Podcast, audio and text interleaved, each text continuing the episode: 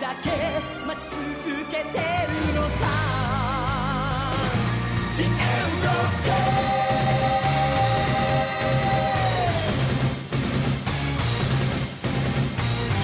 Sean bienvenidos al segundo episodio de este año 2019 de Sálvese quien pueda, el único podcast que no tiene problemas en contar lo mejor del 2018 en el 2019 y no en el último programa del 2018 o el anteúltimo como se suele estilar en la gran mayoría de las controversiones, porque bueno, así son las cosas con este querido y amado programa. Este, mm, este programa, al cual pueden encontrar a su productor, creador y conductor en Twitter, por ejemplo, en arroba logmutante, el cual pueden seguirme rápidamente y entablar alguna conversación o alguna red de retuiteos e incluso pensar que somos bots el uno del otro y vivir una especie de sociedad a lo Black Mirror en el cual todos estamos medio digitalizados y medio pasados de rosca con diferentes situaciones que tienen que ver con la tecnología y con la sociedad y la filosofía y vamos a vivir en una básicamente nube de pepa bastante importante. También pueden encontrarme en Instagram como Herzog-Herzegovine. Si quien pueda también tiene su rincón en justamente la red de las fotos que utilizan todos los millennials para sentirse bien, para poder comercializarse y verse bien ante los demás y seguir fitness, seguir modelos austríacas que son bots, etcétera, etcétera, etcétera, que es lo que todos queremos. Este programa lo pueden encontrar también, aunque supongo que ya lo han encontrado, en iBox, en Bookja creo que también. Quizás, como casi siempre digo, lo pueden encontrar en Podbean o en YouTube. Veremos si eso ocurre. Pero como soy empleado municipal, chicos, esto tienen que entender que va a tardar. Hay que llenar formularios, hay que sacar permisos. El de empleado tiene que querer. Y hay muchas cosas para hacer, etcétera, etcétera, etcétera. Así que no es tan sencillo. Por lo menos, o sea, es sencillo, pero a su vez encontrar la energía no es sencillo. Así que sin más dilaciones, vamos a empezar a enlistar este particular top de cosas que fueron buenas en 2018 y verán rápidamente que no es solamente de productos sociales o culturales, sino que va un poco por todo. Primero en principal quiero arrancar justamente con que el 2018 fue un año peculiar, ha tenido cosas buenas no ha tenido cosas demasiado desastrosas, excepto que a fin de año se puso en tela de juicio justamente que las cosas que se habían visto eran pocas y que la agresión hacia el, digamos, el género femenino era mucho más grave, mucho más grande y mucho más masivo e invisible y de repente a Argentina, así como Silent Breakers en 2016 en la etapa del Times, le demostró a Hollywood que todo era un quilombo, acá desde antes viene pasando y se destapó la olla, lo cual, bienvenidos. Pasando a lo personal, ha sido un año en el cual, como decía Sabo, en un posta especial, yo no hago balances sentimentales porque me va mal, así que los hago solo laborales, ponele. Porque justamente hacer balances es de persona exitosa. Yo la verdad es que me voy a dedicar solo a hacer balances de quizás aspectos personales formales, ¿no? Porque lo íntimo es, chicos, de la esfera íntima y me lo guardo para mí. Como decía, eh, para los que no lo sepan, soy estudiante de abogacía, estoy justamente a 7 finales, una tesis y un examen integrador de terminar. Este año pude meter el primer examen integrador, pude meter algunos finales, pude hacer el proyecto de tesis, lo cual ha sido importante. Pude viajar a Buenos Aires, que desde hace mucho que no viajaba, desde hace varios años. Pude no ir a la Comic Con, aunque fue el fin de semana de la Comic Con, porque estuve estudiando como un hijo de puta. Ponele que me arrepiento, ponele que no, porque no sé, como que la Comic Con no me llama mucho la atención. Pero sin embargo es un rejunte de gente piola y supongo que la deben pasar bien los que van, o por lo menos hacen todas fuerzas para pasarla bien y uno se contagia. Pero bueno, no me arrepiento porque al fin y al cabo valió la pena que fui a rendir. Buenos Aires y se logró el objetivo, como dirían los jugadores de fútbol y los políticos, que es una de las pocas cosas que tienen en común. Entonces, creo que sí, creo que no me perdí nada. Fue la Comic Con de mayo y estuvo más que bien. Me traje un bello libro que después voy a hablar eh, cuando llegue la parte de libros, que podría ser ahora, ¿no? Uno de los mejores libros que, que conseguí este año fue Alan, Sinner, iba a decir Alan Sinner Alex Sinner, que es un cómic de Muñoz y Zampayo que apareció, por ejemplo, en la compilación del Víbora. que era una revista de antología de cómics gallega, creo que también acá en Argentina había sido publicada, que bueno, eh, de repente se publica un libro completo que tiene más de 700 páginas, es un libraco hermoso, gordo, pesado, difícil de llevar a, todos lados, que compila absolutamente todo lo que es justamente el cómic de Alex Sinner, que es un policial negro de los 70, 80, dibujado de una manera muy particular, muy visceral si se quiere, pero no se va al carajo, porque es justamente un policial negro que tiene otra estética. La verdad que no lo terminé de leer, lo tengo desde mayo. Pero bueno, eh, lo, trato de disfrutar, lo trato cada tanto de leer.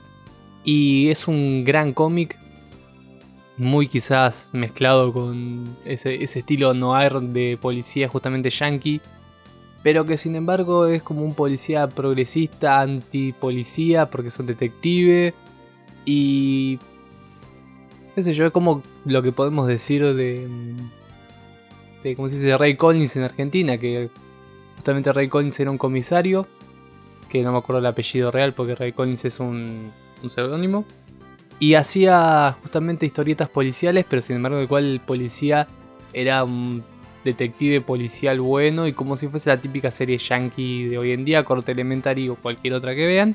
Y Alex Sinner es lo opuesto, es un detective que fue policía, resentido, que está en contra de la policía y cuenta la otra campana. Imagínense que esto estamos hablando de 70s y 80s, no es un cómic del 2010.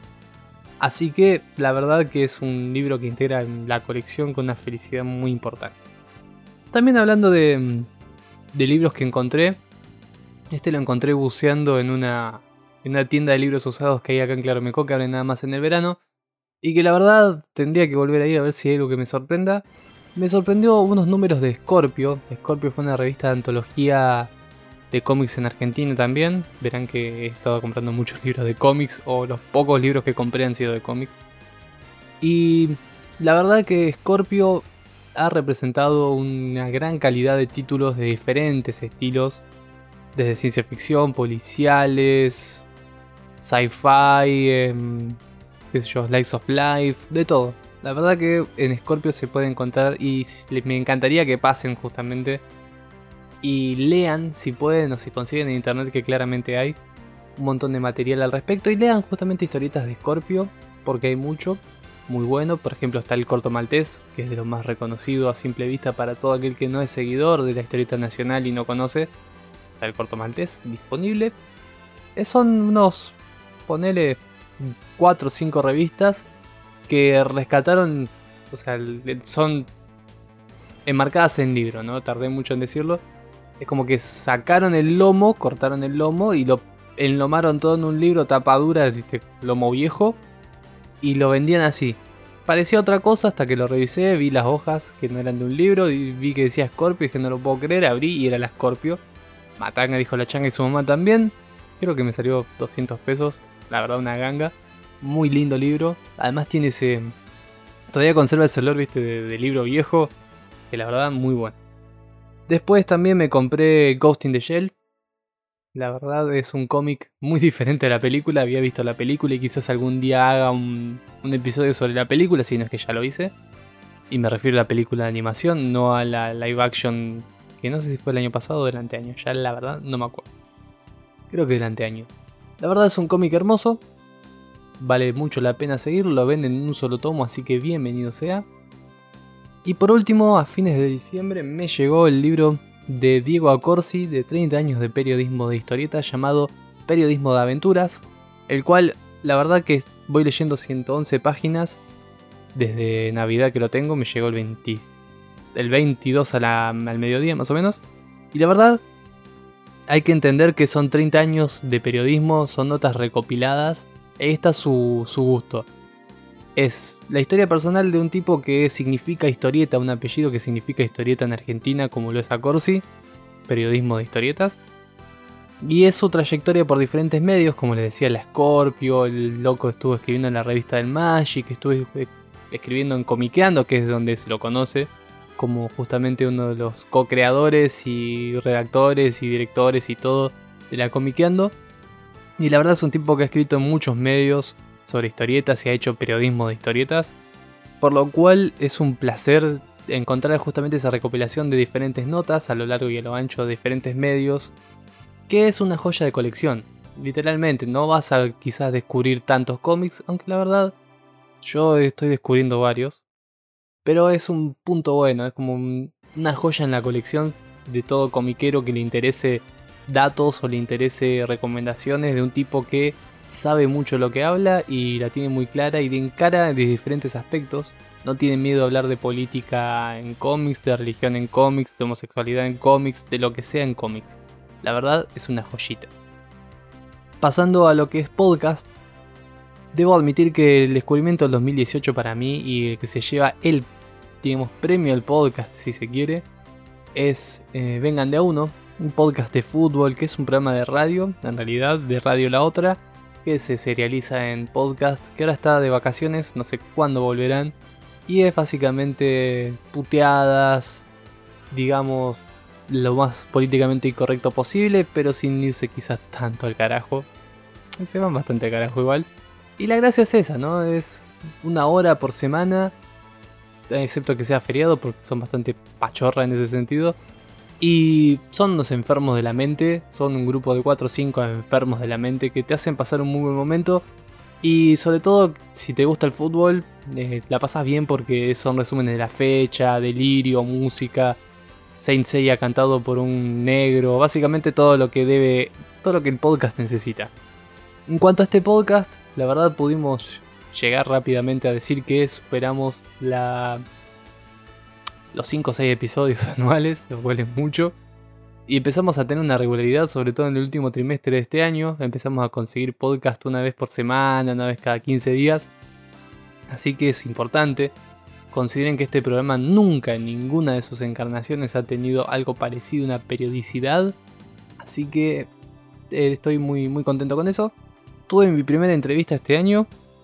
Mi primera invitación a un podcast este año formé parte de una maratón también de podcast este año, así que la verdad es hermoso. Es hermoso en el sentido de lo que lo que para muchos puede ser poco, porque realmente es una pequeña invitación, pero de repente sos parte de algo, te sentís te sentís como evaluado y, y contribuyendo a, otra, a otro programa, a otro tipo de cuestiones y a otro tipo de contenido.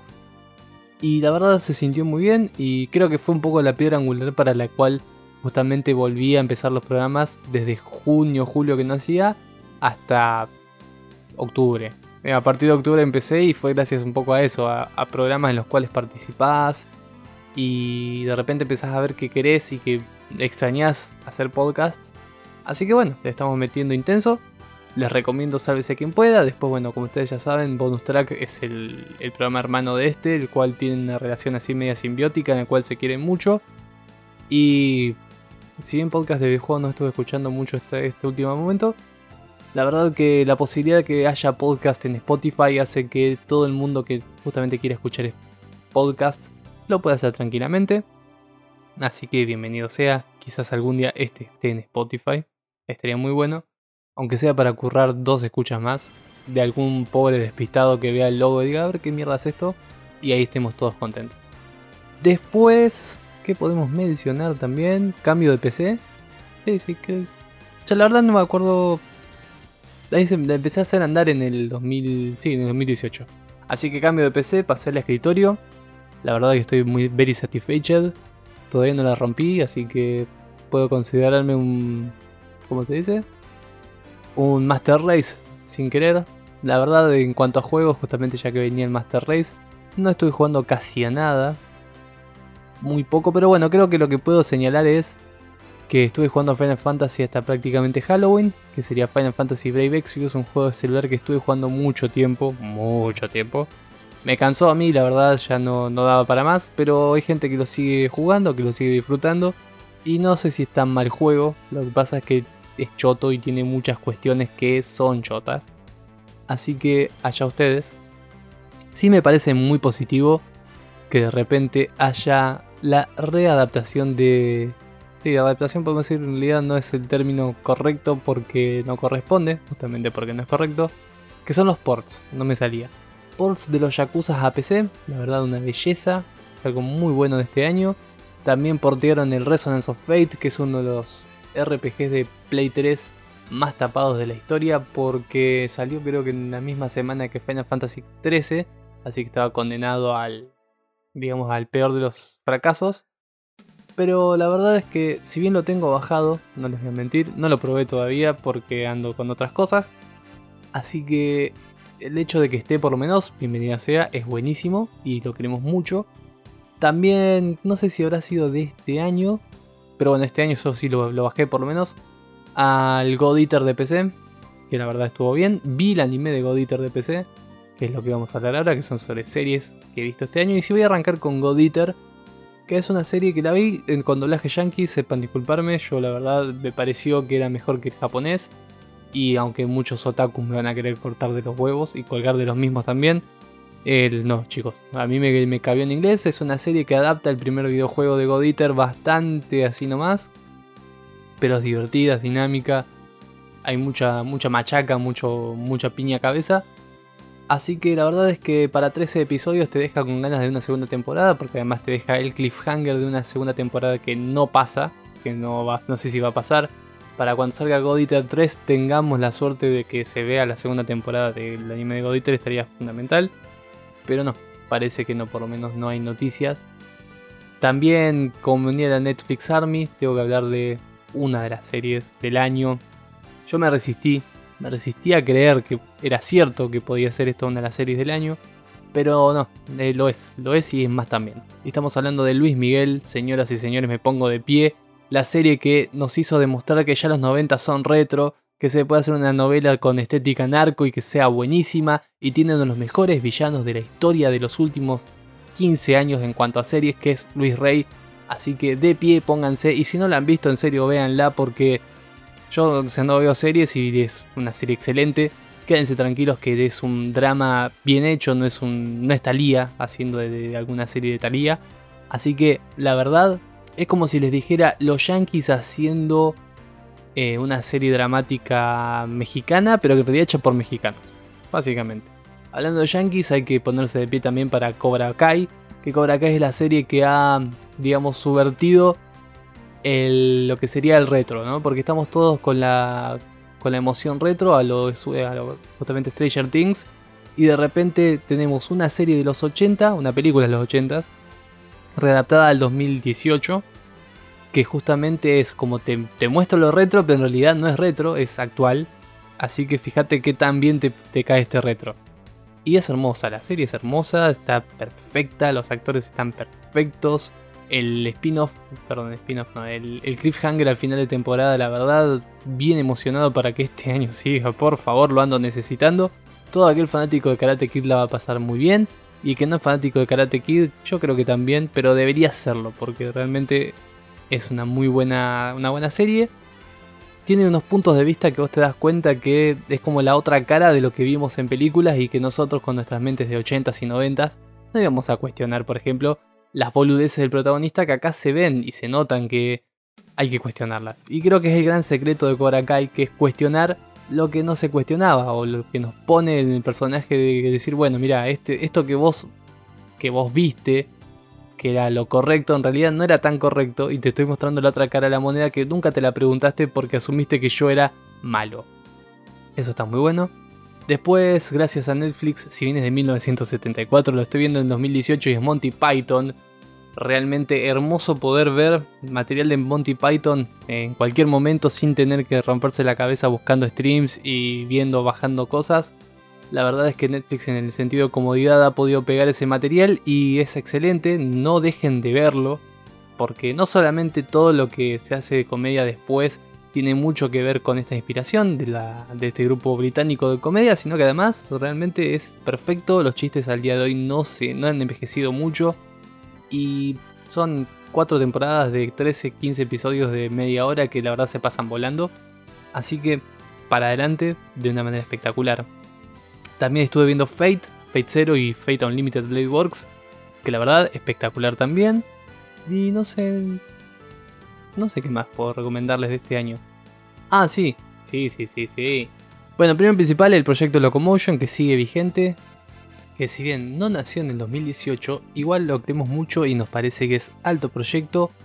El cual, imagínense, 24 horas de Locomotion hecho por fans y para fans con una Raspberry, maestro. Así que imagínate, la verdad vale muchísimo la pena.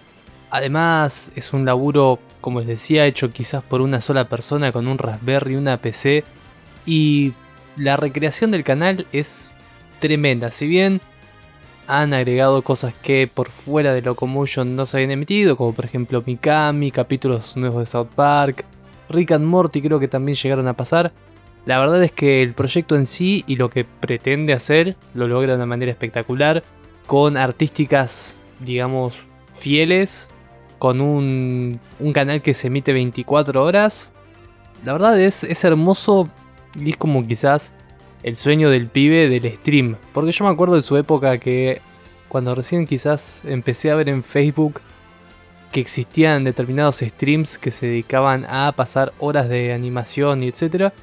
Creo que lo más cercano fue Galaxy Network, que era un grupo de pibes que sí, que, habían armado su canal stream online, que era en realidad pura y exclusivamente su sueño con su programación, con sus órdenes, sin respetar ningún tipo de orden, ni ningún tipo de espacio ni marca. Y era como, wow, mirá estos chabones, habían hecho un canal propio. Lo habían hecho andar de manera tal que vos entrabas en cualquier momento del día y había algo. Y bueno, de repente ver esta evolución en ya directamente un canal que se dedica a recrear, un canal que todos queremos mucho, eh, todos los que vimos anime en Argentina y Latinoamérica, la verdad que tenemos una pasión por Locomotion y lo vemos y no, nos emociona, nos llega al alma directamente. Pero bueno, también quería recomendarles, hablando de páginas web, que es importante tener en cuenta, Series LAN. Series LAN me parece una, una página muy interesante porque... A ver cómo les puedo decir. 80s y 90s en cuanto a animación y 70s también. Hay un montón de cosas que quizás no encontrarías o no querrías ver a menos que sepas que las tenés a mano. Qué sé yo, desde Halcones Galácticos, Fuerza G, eh, Gem and the Holograms, eh, justamente Robotech, de todo con el que yo Simbad, hay cosas chotas que, que, son recuperadas y que uno quizás la vería un rato, dos minutos o un capítulo, dos o cinco, porque son chotas. Pero las ve porque dice, mira esto, yo lo ve cuando era el pibe y te reencontrás con la mierda. Como por ejemplo me pasó con Samurai Warriors, creo que este año también, no me acuerdo si lo vi este año. En el cual digo, ¡fua! Esta serie de pendejos yo me la refumaba, loco. Era, era literalmente una especie de Power Rangers Saint Seiya porque tenían armaduras de samuráis con elementos. Y la verdad era. Yo estaba muy cebado en esa época, además los muñequitos estaban a pleno. Y hoy la vi y era nada que ver, era un aborto talidómico muy importante la serie. Pero bueno, cuando esté 5 años te chupa un huevo. Y la posibilidad de volver a verla gracias a este tipo de páginas que tienen contenido, como les decía, de todo la verdad me, parece una de las cosas más importantes en cuanto a descubrimientos a lo largo del año. También en cuanto a descubrimientos a lo largo del año, había creo que series, series Tincho, no me acuerdo qué, algo así. Una serie, o sea, una página que se dedicaba también a lo mismo. Y ah, no había mencionado series que vi. Sí, voy a cambiar a series que vi, que son una mierda y las recomiendo igual porque sé que son una mierda. Y claramente acaba Mortal Kombat Annihilation eh, Warriors era Defenders of the Realm. Era una serie de 13 capítulos, ponele. Animada, yankee, basada en Mortal Kombat 2 y 3. En la película justamente.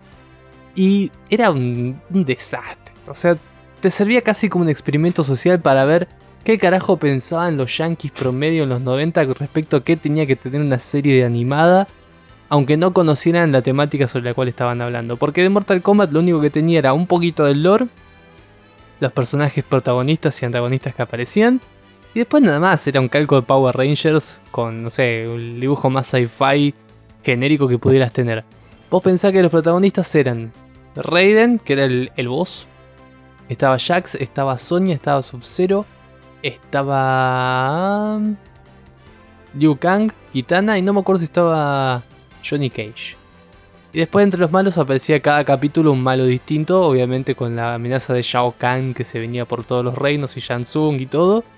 Y de repente empezabas a ver cosas como que, por ejemplo, los de Mortal Kombat, de los, los aliados, como quien dice, tenían naves espaciales, estaba Nightwolf, que también estaba en el grupo protagónico, que era el que estaba a cargo de la base de operaciones y tenían computadoras y viajaban por el mundo y se cagaban a palos de una manera no muy violenta, pero obviamente truculenta.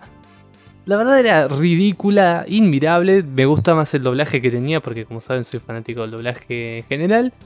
Y era tan desastrosa que la miré completa en, un par de días de vacaciones que tuve. Porque dije, bueno, o sea, es tan mala que la puedo ver mientras estoy haciendo otra cosa. Y la pasé muy bien dentro de lo muy mal y muy chota que era.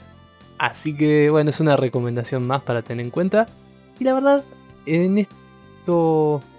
Bueno, además de, decir que, yo le puedo, puedo recomendar entrenar, como una, una cuestión que, que fue buena en 2018. Me entrené bastante bien y mejoré bastante. Perdí peso, piola. Gané bastante musculatura, más piola. Y para cerrar, como última recomendación de 2018, además de... de en cuanto a discos de música, no estuve escuchando demasiado.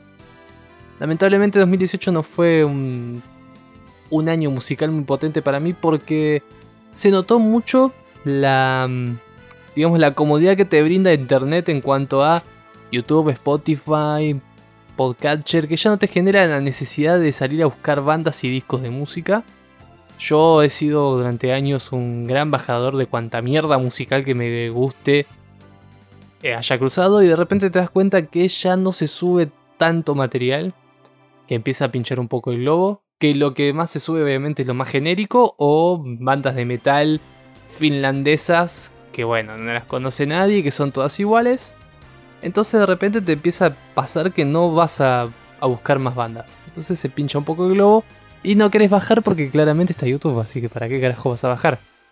Y eso es un poco lo que pasa en cuanto a año musical, pero bueno, quiero recomendar el último disco de, Arctic Monkeys. Estuvo muy bueno ya se me borró el nombre, era no sé qué, Moteland Casino. La verdad, tremendo disco. Y para cerrar, esta vez sí, para cerrar en serio, pues llevamos 27 minutos de puro chamullo. Y espero que disculpen que esto está totalmente improvisado y así salió. Es una recomendación chiquita en cuanto a gadgets de tecnología. Compré un celular nuevo y me gusta mucho, pero no es sobre lo que estoy por hablar, sino que es el Raspberry Pi. Para aquellos que no lo conozcan, Raspberry Pi es una placa que puede oficiar de computadora, tiene digamos, los requisitos más mínimos para poder actuar como computadora y se le puede cargar de determinados softwares que son muy interesantes para tener en cuenta determinadas cuestiones. Yo voy a hablar de dos en particular. El primero es el RetroPie. RetroPie es básicamente para aquellos que estén en la costa de vacaciones ahora, justamente en estas épocas de 13 de enero es básicamente un mame en Linux que te permite armar tu propia casilla, tu propio, digamos, mueble de arcades multifunción y además puede emular sea Genesis, TurboGrafx, un montón de consolas retro que son que están por fuera, digamos, de los arcades. Llega hasta la digamos la emulación llega hasta Play 1, hasta Dreamcast y hasta PSP. Pero después tenés TurboGrafx, tenés un montón de otras que yo la verdad ya ni me acuerdo. Atari. No sé, hay PCs muy específicas y muy viejas que yo no conozco. Y aún así se pueden retroemular. Lo único que necesitas es justamente el, Raspberry, una tarjeta de memoria lo suficientemente amplia. Ponerle que una 64 GB es óptima. Y eh, conectarlo a un televisor y ya está. Y sale funcionando. Tenés que bajar la imagen, obviamente, que son pesadas y tenés que configurar un poquito, pero la verdad te armas un aparato de, digamos, multi-arcade de la puta madre con una mini computadora que la podés llevar en el bolsillo o en la mochila. Y con que tengas un cable HDMI lo podés conectar en cualquier televisor y ya sale pisteando. Y eso es hermoso. Pero además también el Raspberry Pi es conocido por otra aplicación que es Kodi. Kodi si bien nace en la Xbox 360, en el entorno de Xbox con una aplicación específica que había sido creada, creo que como homebrew para la consola. Después se, independizó y se convirtió en una aplicación que se, básicamente para ponerlo en castellano es un multimedio, es una, una estación de multimedios para poder acceder a, por ejemplo, cine, series, em, Hay videos de YouTube también, podcasts. La verdad es un, todo un entorno multimedia que entra literalmente, como les decía, en un bolsillo en una mochila. Y que te permite a través de diferentes add-ons que vos tenés que descargar y, e instalar justamente. Poder, qué sé yo, buscar desde series que se estrenan en Netflix para vos que no tenés Netflix. Eh, hay series retro en algunos, justamente add-ons retros. Tenés, eh, digamos, Apple Podcasts. Tenés podcast aparte. Tenés de todo. La verdad que es un... O sea, con internet y un poco de maña eso funciona de maravilla para suplir justamente una cuestión que cada vez es más evidente, en el cual cada vez van a ser más necesarios contratar múltiples servicios de streaming para poder acceder a todas las series o a todas las películas, porque ya con una o dos no alcanza, ahora todas las empresas tienen lo suyo y tienen sus exclusividades, y empujados al borde de la ley es la única manera de conseguirlas a todas. Y con 30 minutos 40 vamos a cerrar este episodio, vamos a poner una cancioncita muy linda para que todos estén un poco satisfechos, ¿no? Después de este resumen medio escandaloso y medio, medio desordenado. Para que digan, bueno, al menos valió la pena y escucho un tema al final que no sé cuál es, pero va a estar muy bueno. Y así nos vemos en la semana que viene en el nuevo programa de Sálvese quien pueda. Hasta el próximo audio.